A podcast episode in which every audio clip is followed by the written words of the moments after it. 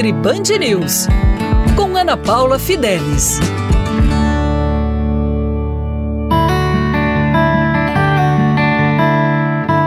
Olá! Você já deve ter ouvido falar alguém reclamando sobre azia, queimação.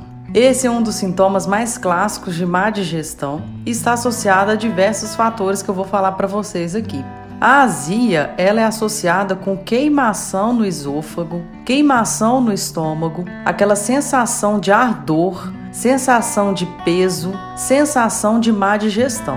A azia está associada ao excesso na produção de ácido clorídrico, que é a enzima digestiva produzida pelo estômago. Quando há essa produção em excesso desse ácido clorídrico, esse ácido ele começa a prejudicar a parede do estômago. Quando ele começa a prejudicar a parede do estômago, ele sofre alterações e ele gera essa queimação.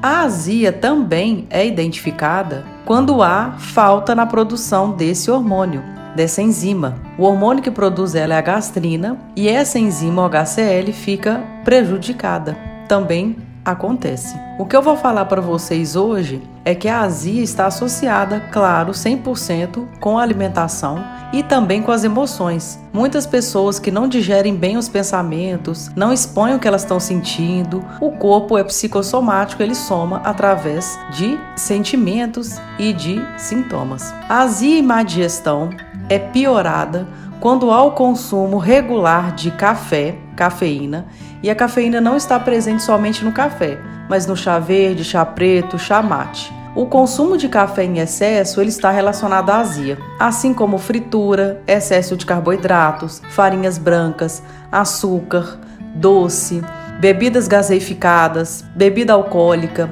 refrigerante, produtos diet light zero. Você observou que eu só falei produtos alimentícios, eu não falei nada de uma alimentação saudável. Então, na hora que você começar a reduzir isso, eu tenho certeza que vai começar a melhorar isso. Para continuar me ouvindo aqui, fica aqui comigo na Rádio Band News FM e lá no meu Instagram, arroba Ana Paula Fidelis Nutri.